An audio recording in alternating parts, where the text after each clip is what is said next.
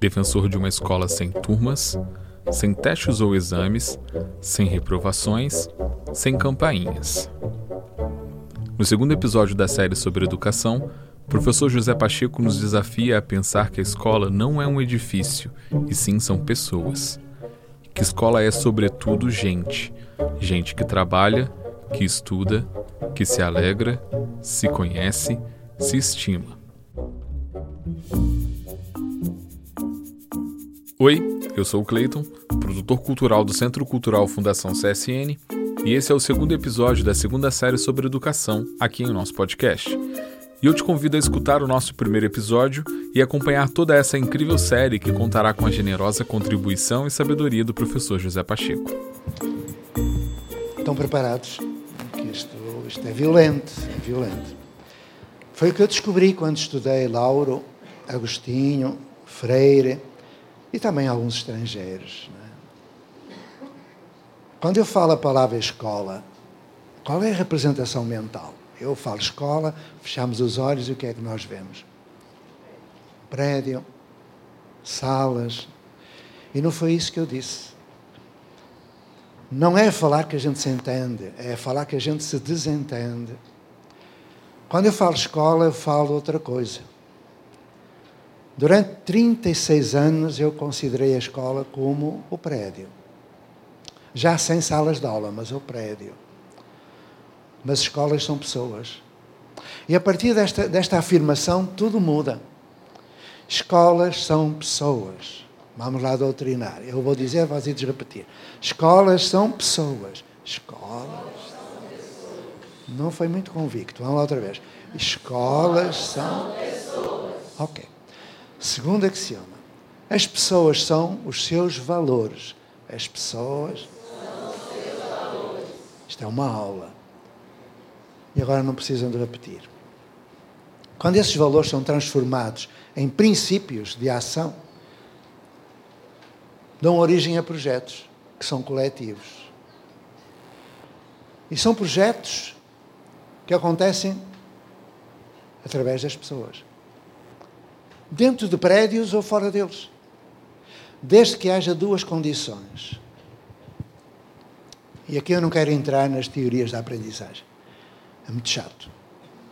Depois eu faço umas recomendações de leitura. Só existe aprendizagem quando existe vínculo. Só existe aprendizagem quando consideramos o outro como pessoa ou seja, um ser multidimensional.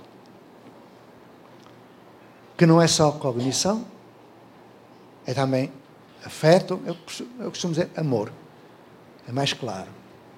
Emoção, estética, toda a educação é um ato estético, ético,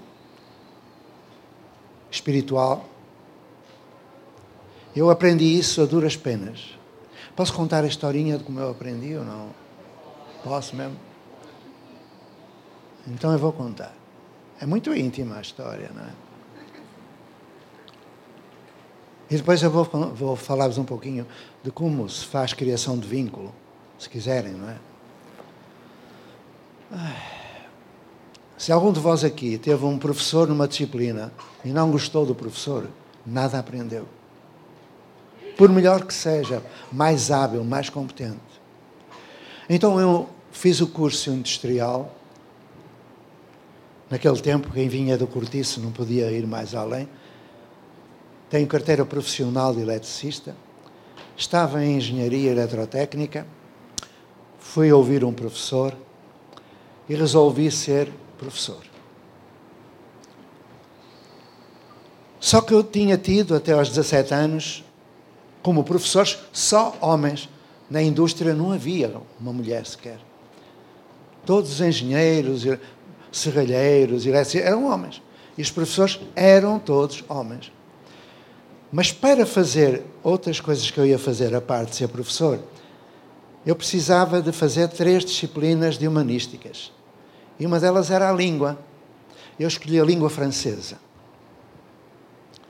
Então imaginei um jovem de 17 anos, que só tinha tido professor homem, subitamente vê vir aquela jovem de 18 anos, levitando ao longo do corredor, e eu, amor à primeira vista. Foi uma coisa assim que ainda hoje eu.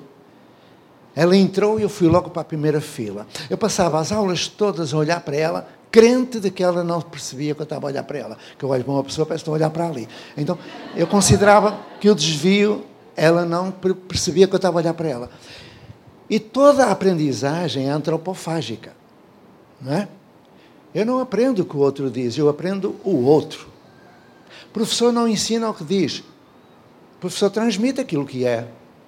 E o curioso é que eu não me tinha percebido que ela me transmitia algo para além da aula. Eu estava profundamente apaixonado. Eu com 17, ela com 18, saída do Instituto Francês. Só que ela era professora. Eu era aluno. Dois estatutos completamente opostos numa sala de aula, onde existe um vazio constitutivo no frontal anónimo. Eu continuava a adorá-la. Aquelas duas aulas por semana, eu ansiava que chegasse o dia, até que chegou o último dia. Eu estava como vós imaginais. Eu não sabia se alguma vez a iria ver de novo. Eu não me atrevia a dizer-lhe o que eu sentia, confiado que ela nunca percebeu que eu estava a olhar para ela.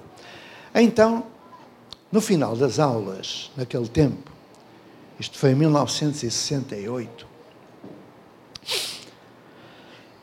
no final das aulas, no tempo da ditadura de Salazar, quando o professor dizia podem sair, nós tínhamos que pôr em pé, fazer a saudação, eu não fazia. Eu levei muita chapada porque ela não fazia, não fazia. Eu era teimoso. E então ele mandava sair. Se o professor dissesse, fulano fica, era certo e sabido que era ou uma repreensão verbal ou expulsão. Ela manda sair, toda a gente se levantou, começou saindo, e ela, mas o José Pacheco fica. Eu disse, mas isto é crueldade pura. Eu que amo esta mulher, ela vai me castigar e eu nunca mais a vou ver. Eu estava completamente destruído.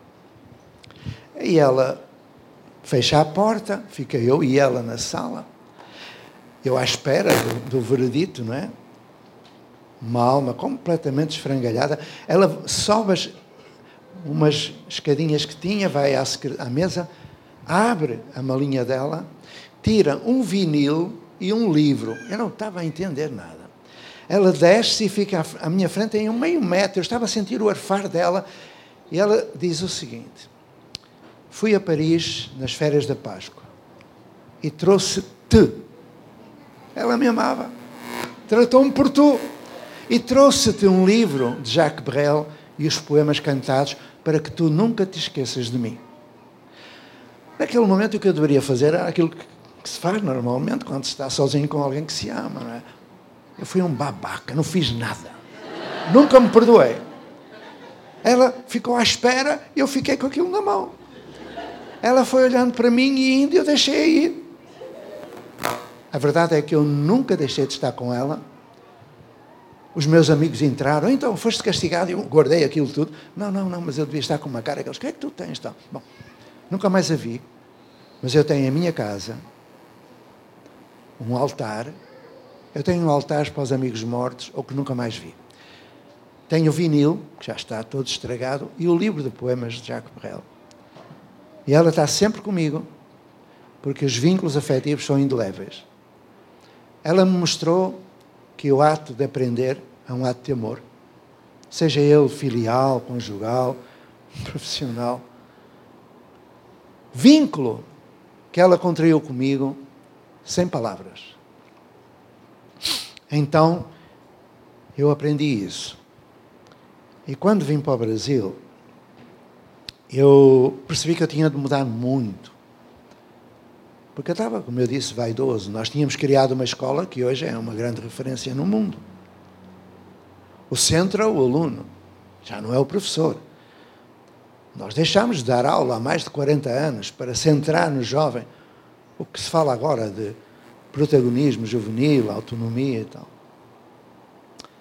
Mas não era suficiente. E um dia, numa escola brasileira, Eu acompanho muitas e aprendo muito. Eu cheguei e uma educadora veio ter comigo, aflita. Oh, pessoa Zé, ajude-nos. O Maicon chegou pior do que nunca. Sabe como é? É segunda-feira, o fim de semana, lá na comunidade, ele sofre bastante. Ele está para aí a tentar bater em toda a gente. Vá, vá ver, olha. Ele está na pista de skate. Eu fui a correr.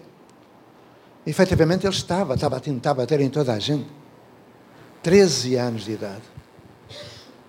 E aqui eu vou fazer um parênteses para dizer quem era este Maicon. E podem multiplicar por uma centena que naquela escola teriam as mesmas histórias de vida, ou muito semelhantes. Aos cinco anos, ah, eu sou, soube isto através de um trabalho muito intenso, passados meia dúzia de meses, com uma psicóloga e uma assistente social. Ele conseguiu abrir-se e contou toda a sua história. Aos cinco anos ele estava no barraco da comunidade, da favela, e chegou um carro da polícia com dois policiais e fuzil.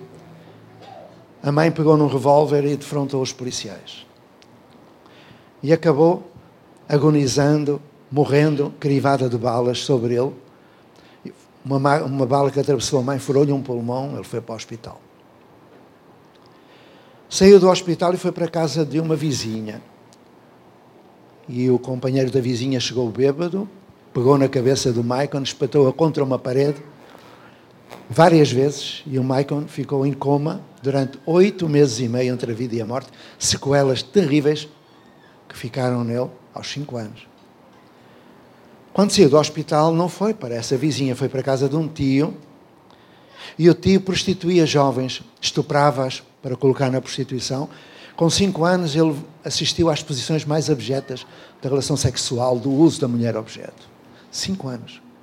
Imaginai o sofrimento desta criança. Aí o avô, que vivia noutra favela, soube disso e levou-o para a casa dele e saía de casa e fechava a porta, porque era um lugar bem difícil. Mas acontece que ele confessou à psicóloga que, mesmo o avô tendo fechado a porta, ele foi violado, foi estuprado várias vezes por vários homens. De modo que, quando chegava ao ponto de ficar muito excitado ou muito arreliado, ele não controlava o esfíncter anal. Aquele moço estava ali à minha frente, sentado em bosta tremendo, todo suado. Porque quando eu o agarrei, ele se irritou ainda mais, começou-me a dar cotoveladas, eu fugia, eu voltei-o para mim, agarrei-lhe as mãos, sentei-me no chão, ele, olhos no chão. Tentava fugir, eu não deixava. Mandei toda a gente embora. Fiquei eu e ele. Ao fim de algum tempo, ele levantou o olhar, olhou, viu que não estava ninguém ali, olhou para mim com um ar de desafio e disse: Tio, posso fazer-lhe uma pergunta? Eu disse: Faz. Deu um sorriso e disse: Eu posso dar-lhe um abraço? Eu compreendi que ele queria fugir, mas eu confiei nele. Olhei bem para ele, abri as mãos e ele surpreendeu-se. E já não fugiu. Agarrou-se a mim, gritando: Tio, me ajuda, tio, me ajuda, tio, me salva. Encheu-me de lágrimas, afastou-se e deu-me as mãos outra vez. Eu dei-lhe as mãos. E ele disse: Posso fazer outra pergunta? Faz. Porque foi quando eu chorei, o tio também chorou. Não minta, que eu vi. Nesse momento, eu agarrei. Eu fui tutor dele oito meses. Ele hoje está na universidade. Controla os esfíncteres, todos. Tem uma boa, uma boa carreira e uma boa realização social tenho uma namoradinha linda, como todas as mulheres, e somos muito amigos. Porque o que faltava ali naquele jovem era a criação de vínculo. E poderia dar-vos montes de exemplos destes. Mas eu aprendi isso com a minha professora de francês.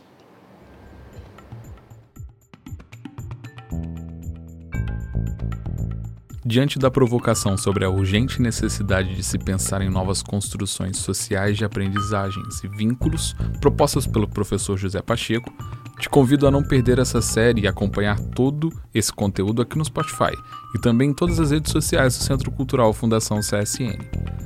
Esse podcast foi desenvolvido pelo Centro Cultural Fundação CSN e a gente se vê em breve.